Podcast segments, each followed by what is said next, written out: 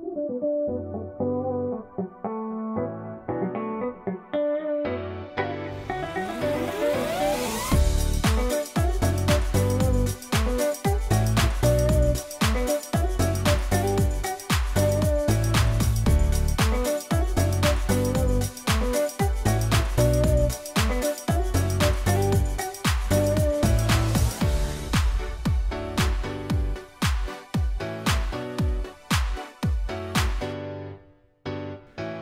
La última generación y este es el tema apasionante, profundo, teológico, bíblico, histórico que vamos a analizar desde todos los aspectos de la vida para que podamos realmente, realmente, aunque no sabemos el día ni la hora, saber si somos nosotros la generación que Jesucristo mencionó que sería la última de la historia humana.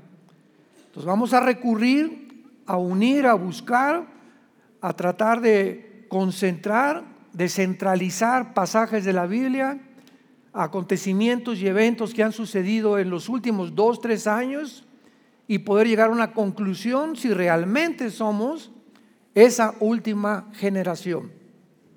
Muy bien. En Mateo capítulo 24, Días antes de morir, Jesucristo estaba reunido con sus discípulos y le hicieron las tres preguntas más importantes dentro de la escatología.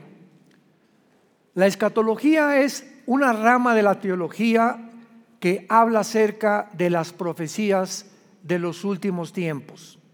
Entonces, cuando estudias escatología, estás estudiando las profecías finales. Cuando estudias hermenéutica, estás estudiando la forma como debe interpretarse correctamente la Biblia, que desde luego es el aspecto literal.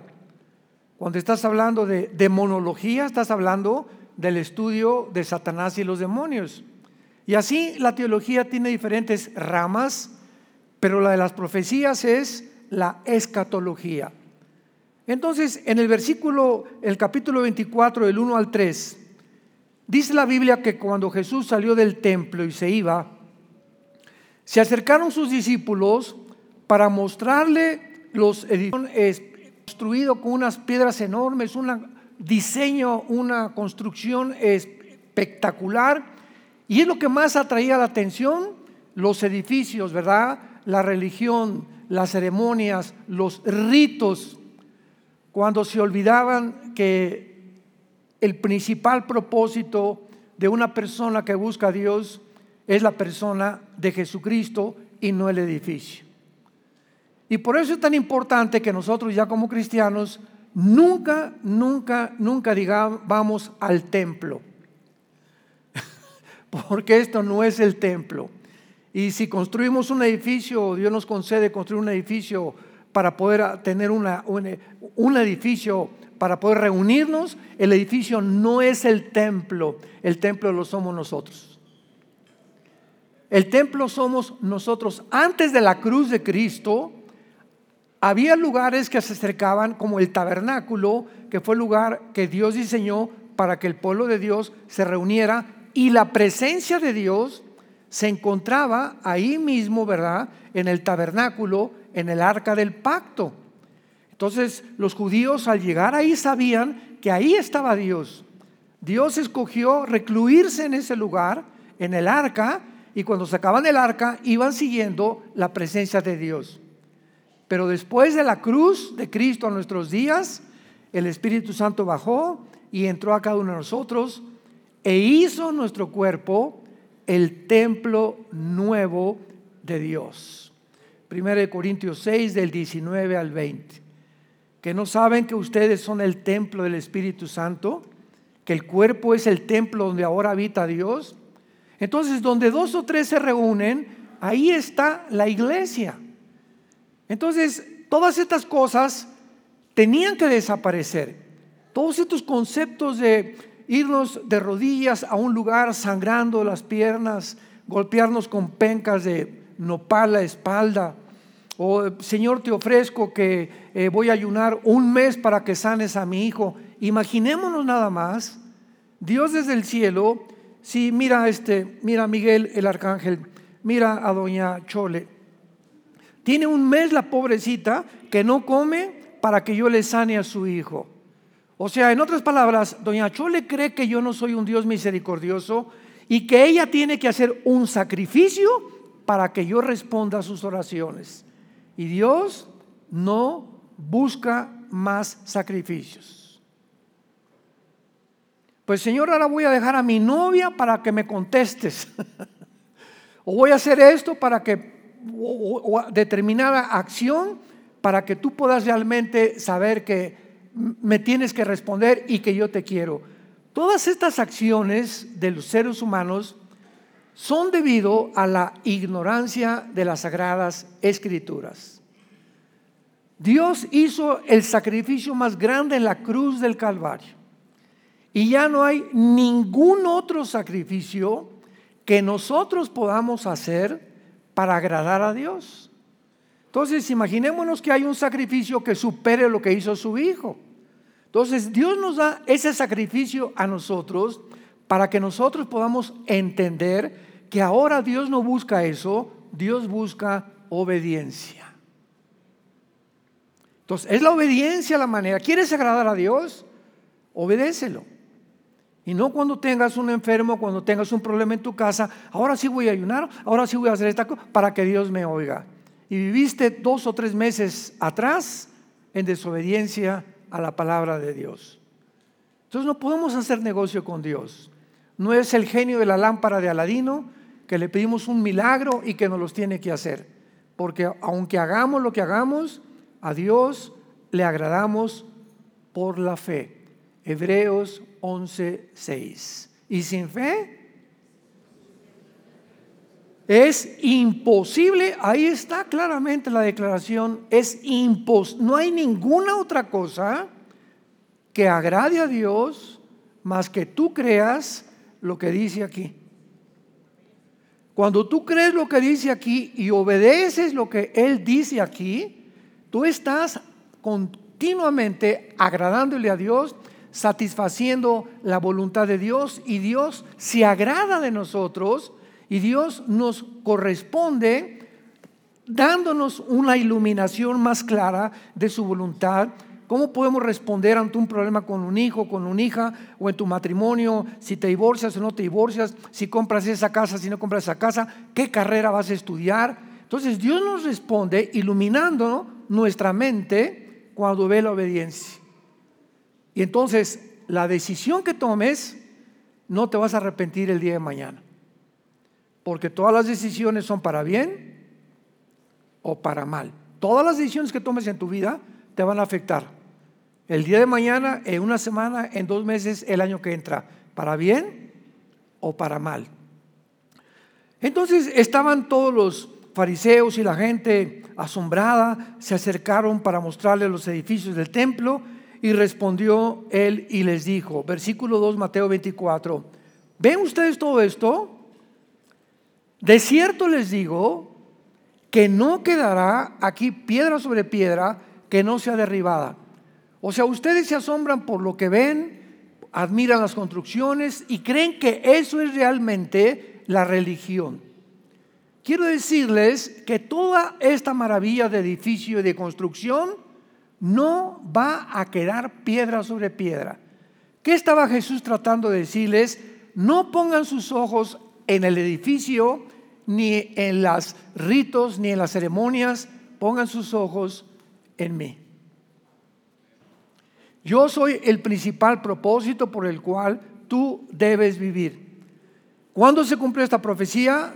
70 años después de la muerte de Cristo. Vino Roma con Tito el general romano y arrasó Jerusalén, incendiaron Jerusalén y hasta 1948 que lo vamos a ver, más casi dos mil años, los judíos quedaron sin templo famoso, sin sacrificios, sin el arca del pacto, sin el la vaca Heifer que necesitan o la vaca roja para los sacrificios, etcétera, etcétera. Y entonces, sin entender nada, versículo 3, sentado Jesús en el monte de los olivos, los discípulos se le acercan y le hacen tres preguntas. Vean las tres preguntas de la profecía más importantes que le hicieron a Jesús. Número uno, dinos cuándo serán estas cosas. Número uno, le estaban preguntando a Cristo lo que acaba el Cristo de decirles, ¿cuándo va a ser destruido el templo? Y aquí no les contesta Cristo, en Mateo 24 lo contesta en Marcos y en Lucas, en los otros evangelios, en Lucas 21 y en Marcos capítulo 13. ¿Cuándo serán estas cosas? Sabemos ya que la respuesta es 70 años después de Cristo, vinieron los romanos y acabaron, arrasaron, incendiaron Jerusalén. Segunda pregunta, que ya es mucho más profunda. ¿Qué señal habrá de tu venida? Esto lo contesta Cristo en el mismo capítulo, versículo 29. E inmediatamente después de la tribulación de aquellos días, vean las señales. Van a ver que el sol se va a oscurecer, la luna no dará su resplandor, las estrellas caerán del cielo y las potencias de los cielos serán conmovidas.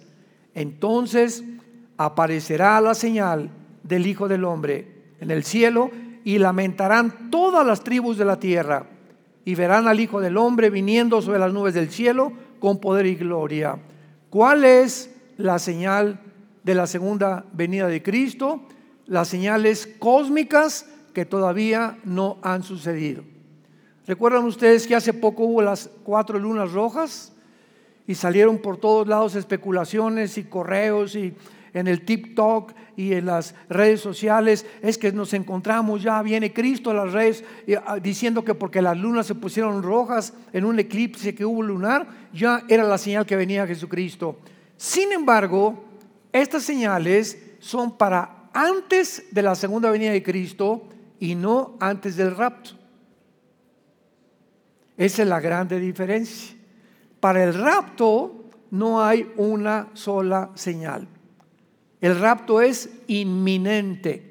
¿Qué significa inminencia? Sin ninguna aparición, sin ninguna señal, sin ningún anuncio. El rapto puede ser ahorita saliendo de este edificio. O en la noche, o mañana, o dentro de seis meses, el día y la hora, nadie la sabe. Pero como no hay ninguna señal específica para el rapto, la hay para los cristianos que vivan en la tribulación que son los siete años de la semana 70 de Daniel, que cuando lleguen ellos a la tribulación, sabrán que cuando los fenómenos cósmicos aparezcan en el cielo y que sean los siete años que profetizó Daniel en Daniel 9, 24 al 27, verán entonces que Jesucristo viene por ellos y se animarán a poder resistir al anticristo. Pero nosotros no tenemos ninguna señal. Por eso es tan importante estar atentos a la tercera señal. Y a la tercera pregunta, ¿y qué señal habrá del fin? ¿Qué dice? Del fin del siglo o del fin de la historia.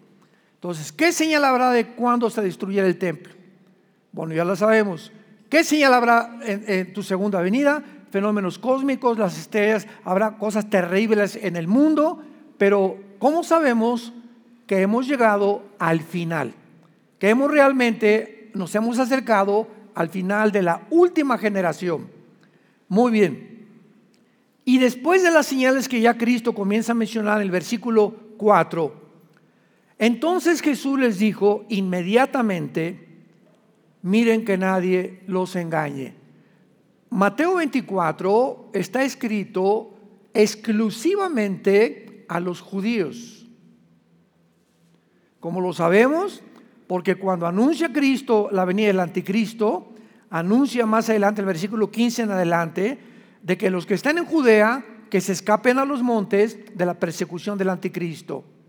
Entonces, cuando Él les dice, miren que nadie los engañe, es porque ¿cuántos de ustedes han visto en los últimos meses que los judíos ortodoxos en Israel andan propagando que ya vino el Mesías? ¿No han visto ustedes en las redes sociales los videos?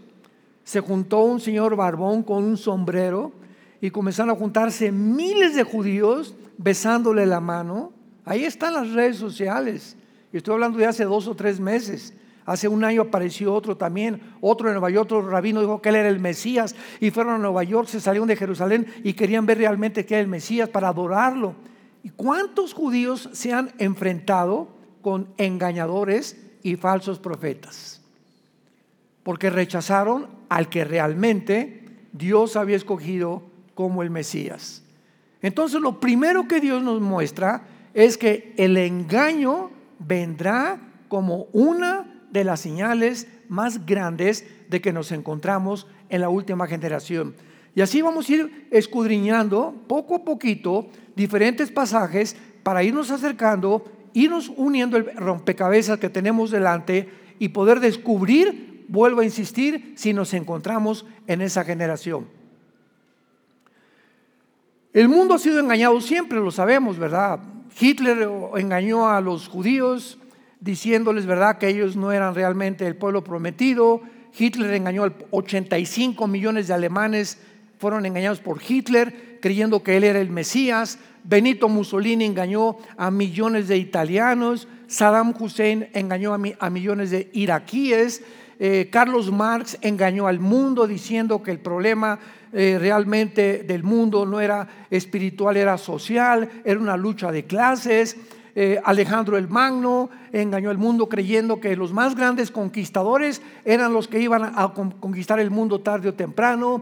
Eh, Rothschild, el que fundó la banca suiza, engañó hace dos o tres siglos al mundo propagando y junto después con David Rockefeller en el siglo XX de que realmente la economía era la única forma de poder sobrevivir y poder sacar a la humanidad de los problemas de la guerra, etcétera, etcétera. Y así vamos toda la historia del mundo desde la torre de Babel, que fueron engañados, vamos a levantar una torre, hagámonos un nombre, y vemos en la torre de Babel la primera centralización del poder político y religioso. Todo tiene su origen en la torre de Babel. ¿Qué significa esto? Que si es Satanás el que se encuentra detrás de la humanidad, 1 Juan 5, 19. Y Satanás tiene una estrategia para tratar de destruir a la humanidad que nos odia. Y él es un maestro en el arte del engaño, de la mentira. Significa que cuando reunió por primera vez después del diluvio a la humanidad en la torre de Babel, el propósito principal de Satanás, síganme con mucho cuidado, significa desde el principio que corre la misma estrategia por toda la historia, convencer a la humanidad que debería haber una centralización del gobierno y una sola religión. Y todos los faraones se creían dioses, los césares romanos se creían dioses, todos han querido que sean realmente ellos adorados los dirigentes y desde hace siglos el ser humano está buscando un solo gobierno mundial. En la mente de Satanás, ¿qué es lo que ocurre o cómo funciona esta mente diabólica? ¿Verdad? Porque él es mil veces más inteligente que cualquiera de nosotros más astuto que cualquiera de nosotros. Las trampas que Satanás te, ponga no te las vas a imaginar. Satanás va a apelar a tus emociones, a tus sentimientos para engañarte, para, bueno, Él es, nos supera en todas las áreas. No podemos nosotros humanamente enfrentarnos a poderes espirituales que están organizados, que nos llevan millones de años de antigüedad, de experiencia, de conocimiento, de sabiduría. Eh, Lucifer fue la criatura más perfecta que Dios ha creado. Es imposible que el ser humano, con las limitaciones y el ADN corrompido y la imagen de Dios corrompida dentro de nosotros, podamos discernir las estrategias de Satanás, defendernos contra ellos y poder vencer. Imposible si tú no vives cerca de Dios. Juan 15, 5, separados de mí. qué locura que una persona que siga cristiana crea que puede separarse de este libro o de tener una vida de oración o una vida de santidad y creer que le va a ir bien. ¡Qué locura! Satanás como león rugiente, dice primera de Pedro capítulo 5, como león rugiente anda buscándote. Anda buscando qué daño puede hacerte en tu matrimonio. ¿Por dónde puede lastimarte a través de tus hijos o de mis hijos, de nuestros nietos? ¿Qué daño te puede ocasionar físicamente o en tu trabajo? Está buscando la manera de que abras una puertecita así nada más, así chiquitita, y la culebra por ahí se mete. Tú en tu casa abres un canal de pornografía, le abriste una puerta de este tamaño a Satanás y a sus demonios. Se viene como la marabunta, como la hormiga marabunta inundar las mentes y principalmente las mentes de los niños pequeños la mente de tu esposa o la mente de tu esposo.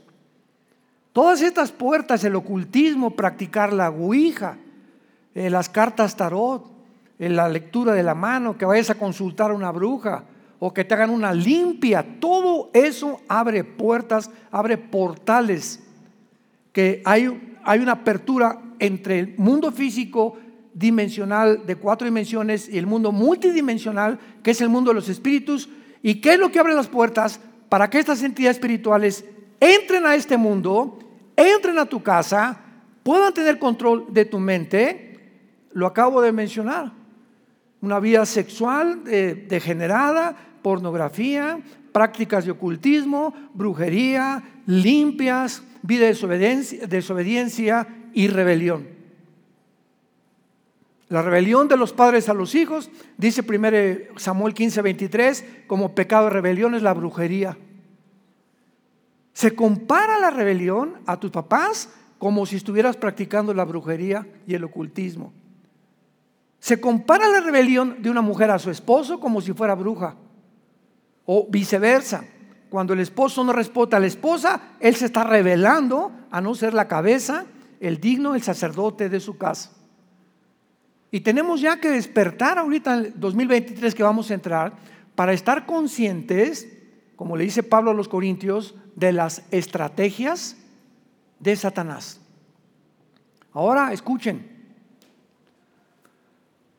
si la, la estrategia de Satanás ha sido principalmente la centralización de un solo gobierno desde la torre de Babel, somos la primer generación en la historia en la que un solo hombre puede ya gobernar el mundo mediante la tecnología que hemos alcanzado. Ahora con la tecnología que tenemos, un solo hombre es capaz de poder gobernar el mundo. Y lo estamos viendo con nuestros propios ojos en estos últimos dos o tres años, cuando ahora los gobiernos, las naciones, están perdiendo su soberanía nacional. Ahora no son los gobiernos los que dicen, por ejemplo, en Francia o en España o en Italia o en México, vamos a hacer esto. Ahora los gobiernos están siendo manejados por una élite por grupos de organizaciones y sociedades secretas, no gubernamentales, que tienen, que son los billonarios, multimillonarios más grandes del mundo, reunidos para poder controlar, dictar los protocolos de lo que la gente debe creer y debe hacer. Ah, pero para esto necesitan el control de qué? de los medios masivos de comunicación. Tú controlas la comunicación de las masas y lo que ves en la televisión lo llegas a creer, lo que dicen las cadenas de información lo llegas a creer y ellos pueden hacerte creer lo que ellos quieren que tú creas. Y lo acabamos de ver en los últimos dos o tres años. ¿Sabían ustedes que el 95% de los medios de comunicación en el mundo actualmente lo controlan siete familias? Imaginémonos siete familias. ¿Qué pasó, mi compadre? ¿Qué pasó? Vamos a reunirnos aquí. Son los más multimillonarios, dueños de todas las empresas y todo. No los gobiernos, los multimillonarios. Vamos a hacer esto, vamos a hacer aquello. Dice por un lado Elon Musk, el dueño de Proyecto X y ahora de los automóviles Tesla, vamos a, contratar un grupo de, de, genetistas y de científicos y de biólogos para que creen un chip que comenzamos a meterlo en el cerebro y vamos a meterlo en todos los laboratorios del mundo para que puedan a través de este chip las personas cambiar sus sentimientos y sus emociones y tratar de construir un soldado universal y viene por otro, otro tipo como Bill Gates. No, pues vamos a hacer esto y a través de una vacuna vamos a inyectarles grafeno y vamos a inyectar estas cosas que cuando pase el tiempo no se van a dar cuenta. Vamos a sacar una red de de, radioactividad que se llama la 5G, con electromagnetismo para que comenzamos a mancegar sin que se den cuenta la humanidad y comenzar a recibir radiaciones que no nos damos cuenta de dónde vienen, que comenzamos a perder confusión, con dolores de cabeza, con problemas mentales, sin saber de dónde viene y todo planeado con el propósito de reducir la población y destruirnos mentalmente. ¿Por qué? Porque para gobernar el mundo se necesita menos gente viviendo. Mientras menos gente, más fácil de gobernar al mundo, ¿no crees? Y mientras Satanás, en lugar de que tenga a 200 presidentes, de, somos como 200 naciones, en lugar de que tenga Satanás 200 presidentes para influir en cada uno de ellos, le es más fácil influir en uno solo que influye en todos los demás. Y si uno solo dicta los protocolos, a todos los demás se tienen que someter, como lo hará lo que profetizó la Biblia con el futuro dictador mundial que se llama el anticristo.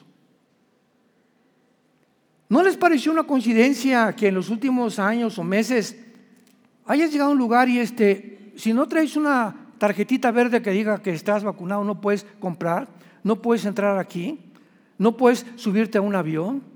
No puedes entrar a un hospital, sino esto, aquello. ¿No, no, ¿Creen ustedes que es una coincidencia? Que la Biblia ya hace dos mil años dicho que llega este momento en el que ya no va a ser una tarjetita ni una vacuna, va a ser una marca. ¿Qué, qué casualidad que ya tengamos esto implementado en el mundo? Que ya haya sistemas biométricos y a través de la inteligencia artificial y a través de la tecnología que comience ya a... Nos estamos siendo controlados sin que nos demos cuenta. Y ya comenzó en los últimos años a resurgir tarjetas y pasaportes de vacunación y lo que tú quieras y mandes, pero no, a un restaurante no podías entrar si no tenías el pañal en la boca. A un lugar no podías estar si no comprabas, si no enseñabas tu credencial supuestamente de vacunación o a un avión y te prohibían en una escuela ser maestra si no tenías el certificado de vacunación. Llegó a ese punto cuando al llegar a este punto el mundo, que nunca escuchen esto, nunca, nunca, nunca en la historia esto había pasado, nunca en la historia, jamás en la historia ha sucedido que nos manejaran de esta manera. Porque cuando terminó la Segunda Guerra Mundial, se hizo una declaración que se llamó la declaración del, juicio que se llevó a cabo contra los nazis de Wimberg para poder determinar. Y se firmó ninguna persona, ya que los nazis obligaron a matar a los imbéciles, a los idiotas, a los retrasados mentales, a través de la eutanasia, a los que no eran con ojos azules y blancos. Los nazis ya traían la idea satánica de crear una sola raza, un solo gobierno, el Tercer Reich. Y ahora hemos regresado a lo que los nazis hicieron, tratando otra vez de manipular a la gente mediante los mismos sistemas que la historia nos muestra que ya existía. Pero nunca ni los nazis hicieron organismos o aditamentos como señales o marcas o pasaportes para que no pudieras hacer esta cosa. cuando acabó la Segunda Guerra Mundial, el mundo se espantó. ¿Qué pasó? 85 millones de alemanes engañados. Eh, y no estamos hablando de 85 millones de indígenas, 85 millones de doctores, científicos, genetistas, ginecólogos, licenciados, abogados, gente culta. Fueron engañados por el nazismo. Y cuando llegan los aliados a Berlín, eh, de Rusia, de Inglaterra, de Canadá, de Estados Unidos, y entran a Berlín y se suicida Adolfo Hitler y ven lo que hizo Hitler, todos dijeron, pero ¿qué pasó? Despertaron. Entonces juntaron el 47, dos años después, el Congreso, ¿verdad? Para poder hacer estas declaraciones, se llamó el Congreso de Nuremberg, y firmar declaraciones para que no volviera a suceder. Y firmaron esta declaración que decía, de aquí en adelante, ninguna persona puede ser obligada a que se le ponga una inyección, ni una medicina, ni un tratamiento sin su voluntad. Sin su voluntad. Que hay, no, yo, no, me pongo esa vacuna, pues si quieren, pues me muero. Pero llegamos a un grado, hace unos dos años, en el que si tú no hacías esto y no te pinchabas, no podías entrar a la escuela, no podías vender, no podías entrar a un restaurante, no podías... Lo vimos todos nosotros, violando el código de Nuremberg, violando nuestras libertades y nuestros eh, más grandes derechos constitucionales como ciudadanos, obligándonos a poner una vacuna, pero además de todas estas cosas, se llegó al extremo tan grande donde si tú decías, bueno, y lo que van a poner, si me enfermo, ¿a quién le reclamo? ¿A ti, doctor? Yo no, a mí no me eche la culpa. ¿Al gobierno? Tampoco. ¿A la Organización Mundial de la Salud? Tampoco. Oye, espérame tantito y si me muero, pues te mueres. A ese grado llegamos. Nadie se hizo responsable, ni nadie se quería ser responsable. Oye, si voy a un médico y me dice, te voy a poner una inyección, le digo, ¿qué me está poniendo por el amor de Dios? Pues no chepo. ¿Cómo que no chapas? Entonces, ¿qué, es lo que me está inyectando? Usted tiene un análisis científico de lo que me está usted poniendo. No fueron órdenes. ¿Órdenes de quién? De mi patrón. Y su patrón que dice, ve a hablar con tu patrón. Y al patrón le dijeron, le dijeron, le dijeron. Y todo venía de la Organización Mundial de la Salud. No de un gobierno, de una agencia no gubernamental gobernada por un hombre llamado Bill Gates. Dueño del 80% de las farmacéuticas y de las vacunas del mundo.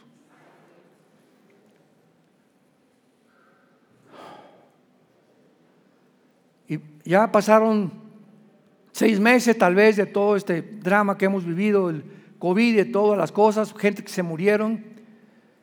Y a pesar de todo esto que se hizo, abre los ojos para que te des cuenta del mundo que estamos.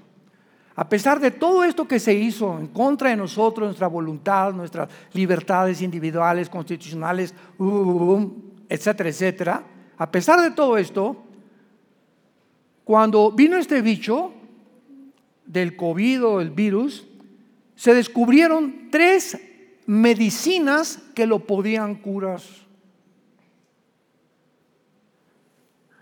Aquí ya puedes dar cuenta que detrás había un plan maléfico, malévola, malévolo, que aquí había gato encerrado. Y cuando se descubren estas medicinas, la Organización Mundial de la Salud y las compañías farmacéuticas las prohíben. Las prohíben. Y descubren los médicos en Alemania, en Francia, el doctor Montaner, premio Nobel de Medicina. Los más grandes microbiólogos y, y, virólogos que ha, ha, tenido el siglo XX. El doctor Montaner acaba de morir hace algunos meses. Declara públicamente en Francia, la hidroxicloroquina cura el COVID. En México, la doctora Brandolino, en Argentina, la ivermectina cura y te previene el COVID. Y te metes al, Wikipedia, ¿qué es la ivermectina? Para los caballos. Te metes al internet, a Google, que la ivermectina no es una medicina prohibida por la Organización de la Salud. ¿Quién? La Organización Mundial de la Salud se vuelve la patrona y comandante de todo aquello que curaba. Y se descubre después el dióxido de cloro por un médico suizo, una bebida, ¿verdad? Que no es cloro, es dióxido de cloro, que comenzó a sanar a las personas pues se les ordenó, y si hay médicos acá, son testigos, en los hospitales y en los consultorios que se usaban el dióxido de cloro, los corrían de los hospitales. Y si tú recetas ivermectina, hidroxicloroquina, que fue lo que curó al presidente Trump, expresidente Trump, no trabajas en este hospital. Y si eres enfermera y sabemos que eh, administras esta medicina, te corremos del hospital.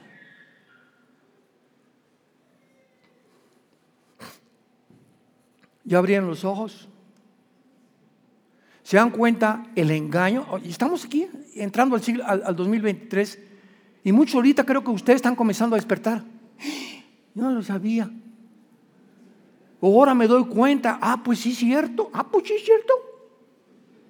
Y comenzamos a, a abrir los ojos, ¿por qué? Porque el poder del engaño, el poder del engaño siempre funciona a través del miedo. Para que esto pudiera funcionar, primero Satanás, que es el arma más poderosa que tiene, porque la Biblia dice, en el amor no hay temor. Primero Juan 4, 18. El perfecto amor, tener a Jesús y creer en Él, echa fuera tus temores, tus ansiedades, tus eh, cosas que crees que van a suceder y que nunca van a suceder, pero cuando el diablo sabe que es el miedo lo que nos puede paralizar, detener, congelar. Yo, por ejemplo, hace muchos años eh, vivíamos en Acapulco y había una playa, la Condesa, en la que hay unas cosas así muy hondas que casi le prohibieron a la gente nadar ahí. Es porque tú entras a esa playa, entonces hay como un vado muy, muy profundo, como de un metro, que mucha gente sin saberlo se hunde, está a, tres metros de la playa y viene una ola y no sabes nadar y te revuelca y te ahoga. Entonces me acuerdo, yo tenía como de 10 o 12 años de edad, que me acerqué hacia la playa y vi una ola que se venía por acá y el simple hecho de ver el tamaño de la ola me congeló. No supe qué hacer así, me quedé así. Pues cayó sobre mí, gracias a Dios que sabíamos muy bien nadar desde niños y sabía cómo me, tenía que reaccionar debajo de la ola y ya pude salir, ¿no?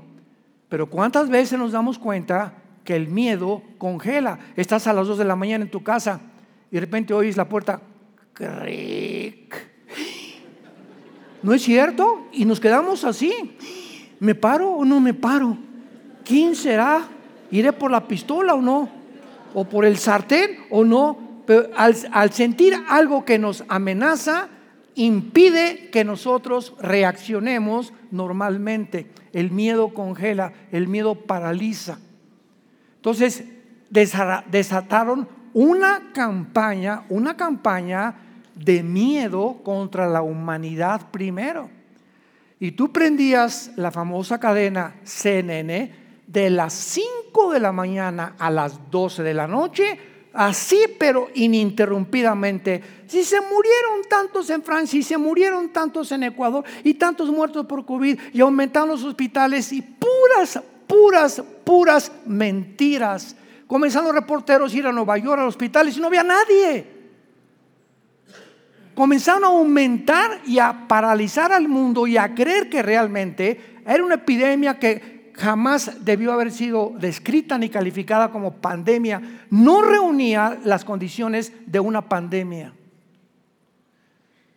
Pero ¿qué hicieron? Los medios de comunicación fueron usados como instrumentos para infundir en nosotros. Y bajo ese miedo y bajo esa cosa, voy corriendo y que me pinchen el brazo. Porque esa es la salvación. Ya después de la campaña de miedo, ah, pero tenemos la solución, una vacuna. No, es que eh, falló la primera, dos vacunas. Es que tres vacunas. El presidente Joe Biden se metió cinco vacunas y le dio COVID. Fue una burla. Israel, el país más vacunado, fue una burla. y fue el reír del mundo Israel. El país que impusieron esto y de repente a los seis meses todos tenían COVID. y todos se habían enfermado. Entonces, ¿qué es lo que me está poniendo? Algo para que este, no te dé COVID. Bueno, pero mira, a lo mejor sí te da COVID, ¿verdad? Pero no te mueres. Le fueron cambiando poco a poco y como que tres y cuatro vacunas. Ahora, finalmente, nunca, nunca, nunca, nunca en la historia de la medicina, damas y caballeros, santo de Dios, jamás, nunca se había hecho una vacuna en un año. Una vacuna requiere dos, tres años mínimo, mínimo de experimentación. Y de repente, Pfizer, Moderna, el Sputnik, a Rusia, hasta en Tlacomulco hacían vacunas. Increíble. Increíble. O sea, eso es anticientífico. O sea, los virólogos, los, en, Europa, en todos lados, comenzaron a decir, pero ¿qué es esto? No puede ser una vacuna.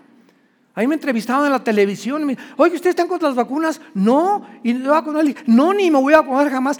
¿Qué está usted en contra? No, yo no estoy en contra de las vacunas. Hay la, vacuna contra la viruela, la vacuna contra el sarampión, son vacunas, pero esta no es vacuna, es un experimento genético que están usándonos como animales, como conejillos de indias por primera vez en la historia del mundo. Y comenzaron ya a sacar que el grafeno, y a, una, persona vacunada le ponías una cuchara y se le pegaba en el brazo. ¿qué tiene la vacuna?